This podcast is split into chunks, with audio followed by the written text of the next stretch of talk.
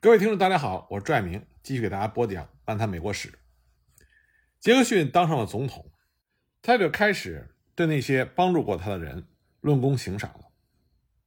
在美国的历史上，大多数人都认为，正是杰克逊把分赃制度带入到联邦政府里。亚当斯曾经写下，新的职位完全被提供给了凶狠狂暴的党徒和一批粗俗下流、造谣中伤的报纸的那些编辑。这点倒是没有说错。杰克逊是第一位给予新闻记者以高级职位的总统，像埃默斯·肯德尔就成为了财政部的审计官。但是杰克逊的支持者们也指出，在头十八个月里，一万多个政府职位中，只有九百一十九个被换了人。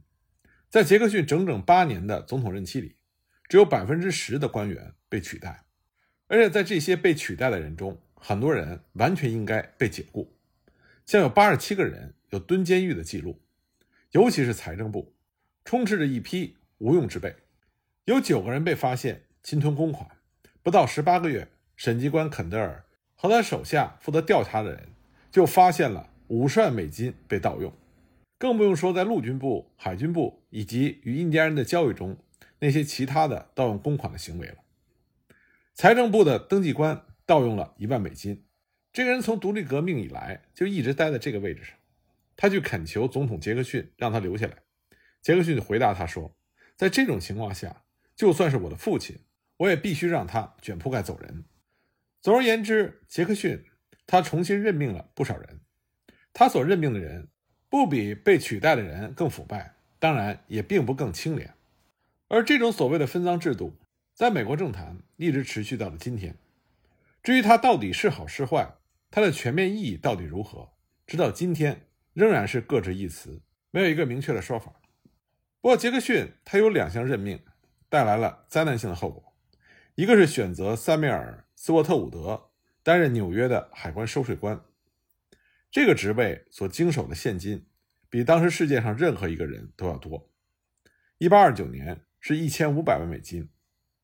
萨缪尔之所以有权得到这个职位，是因为他甚至早在范布伦之前就在纽约支持杰克逊，但是他是博尔的老亲信，是一个奸诈狡猾的人。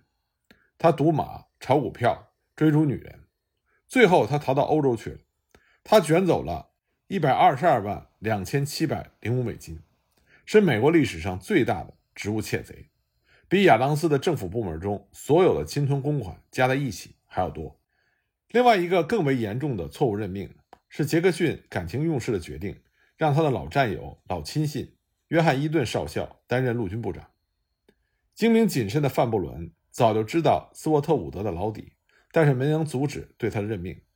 而对于伊顿，他甚至更加的担忧。他认为伊顿鲁莽轻率、粗心大意，最不可能保守内阁的秘密。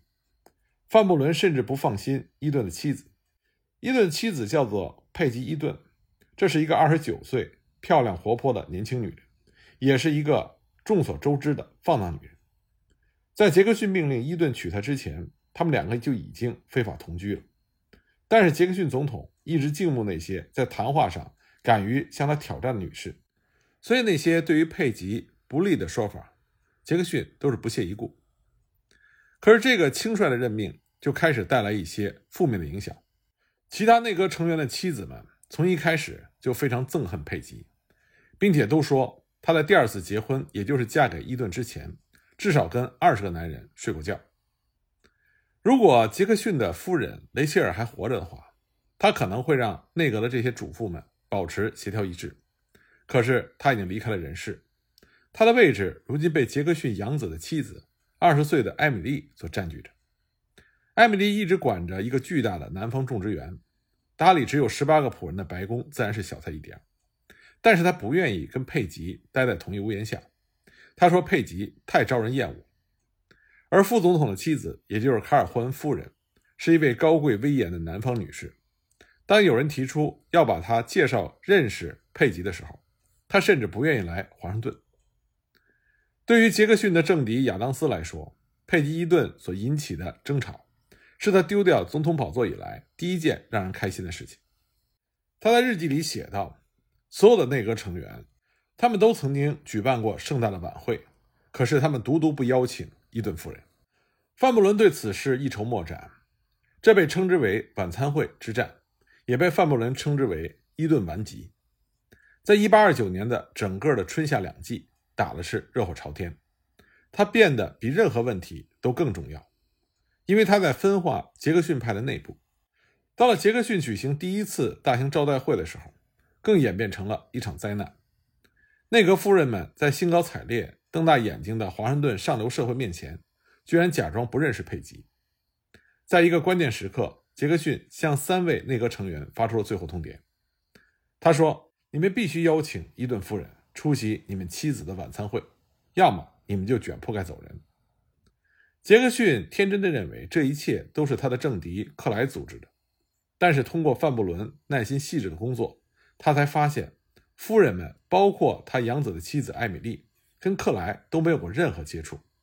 那么杰克逊又把矛头指向了费城和华盛顿的神父们，他甚至让神父们到白宫去澄清自己的嫌疑。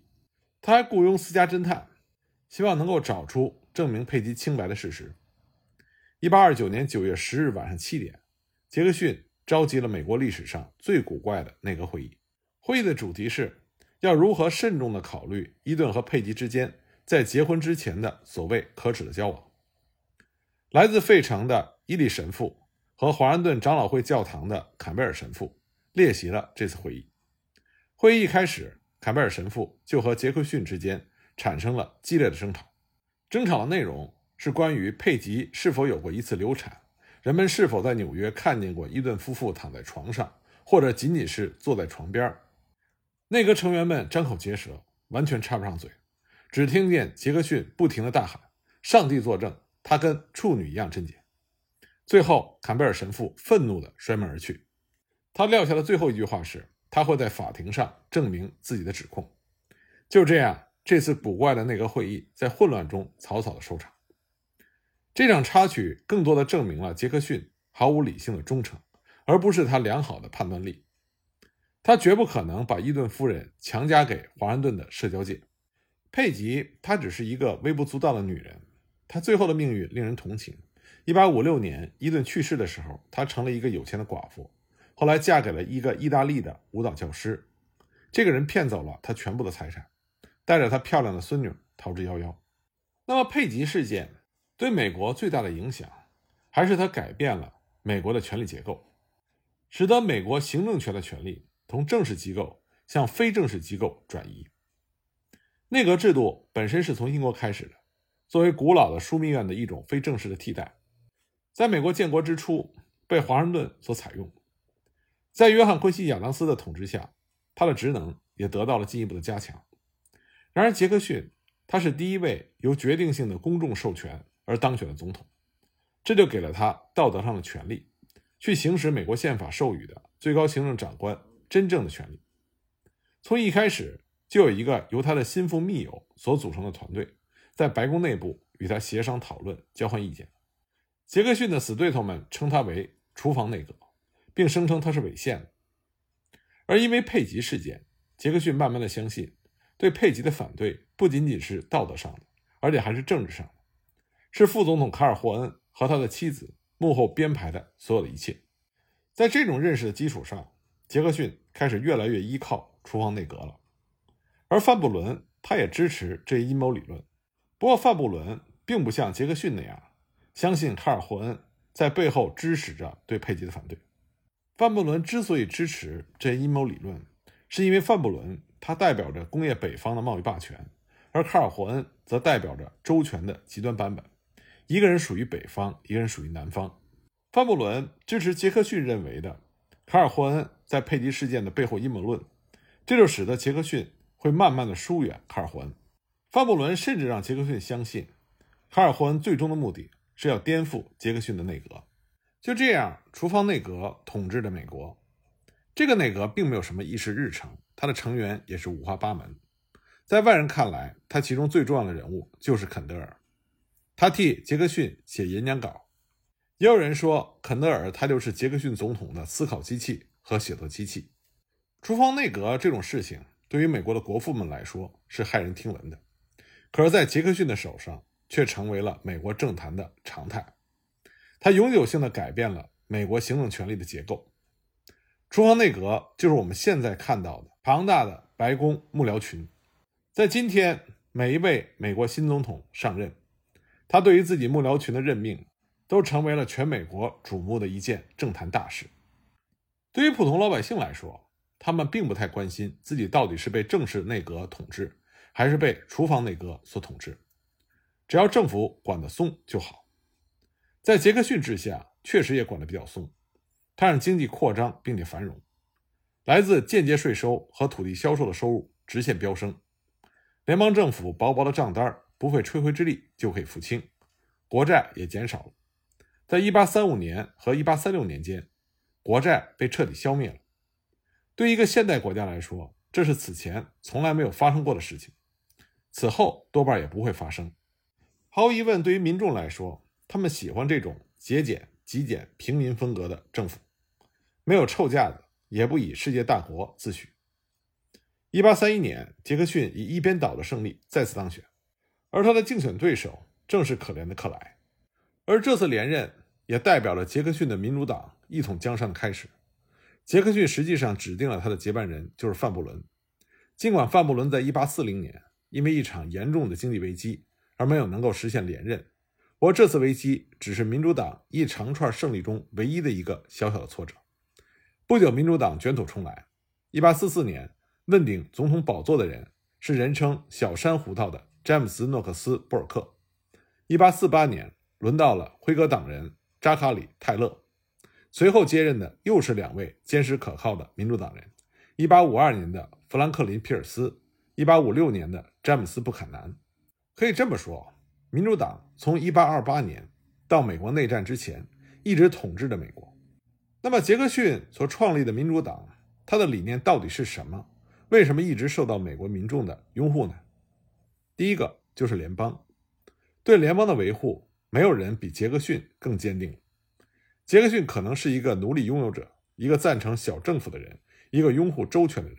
实际上，他还是一个南方人，但他首先是一个联邦人。在联邦受到威胁的时候，他清楚地表明了这一点。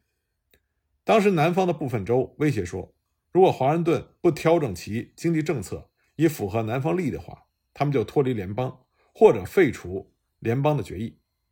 作为棉花和烟草的大出口基地。南方强烈的支持低关税，而正在构建其新生工业的北方则希望是高关税。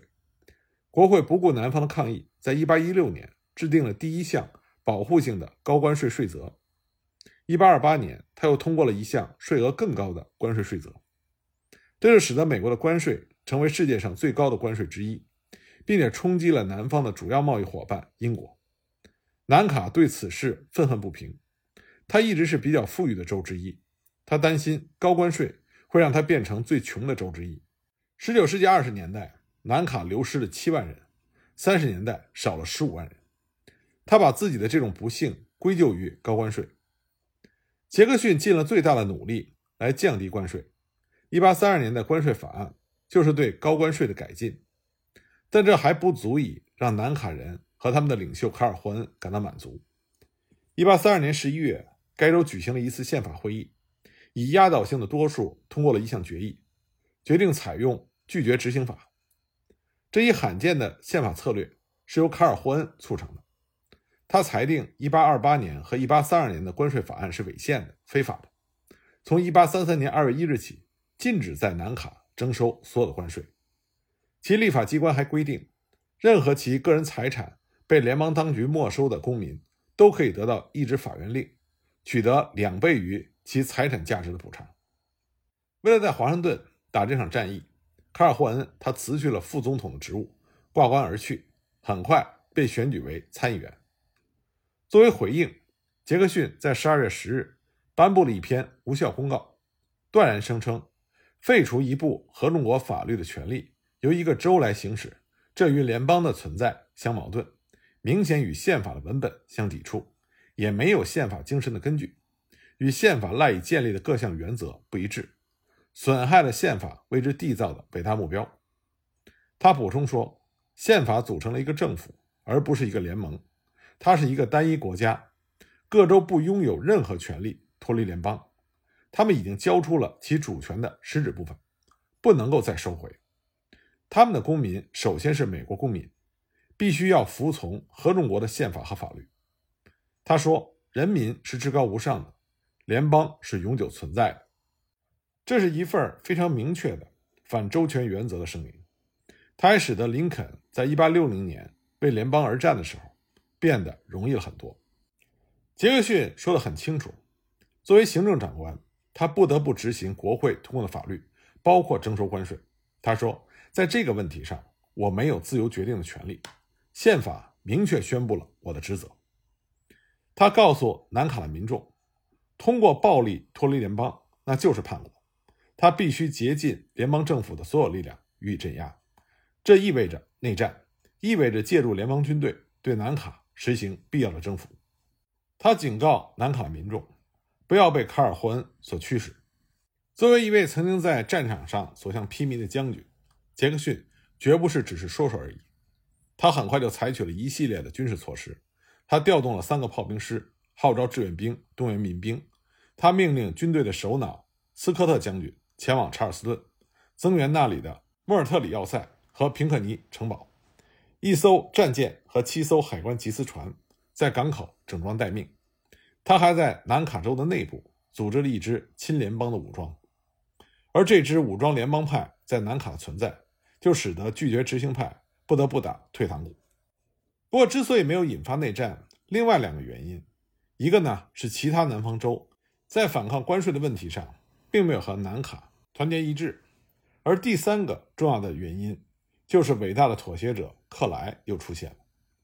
那么，关于克莱在这次南卡危机中所扮演的角色，我们下一集再继续给大家讲。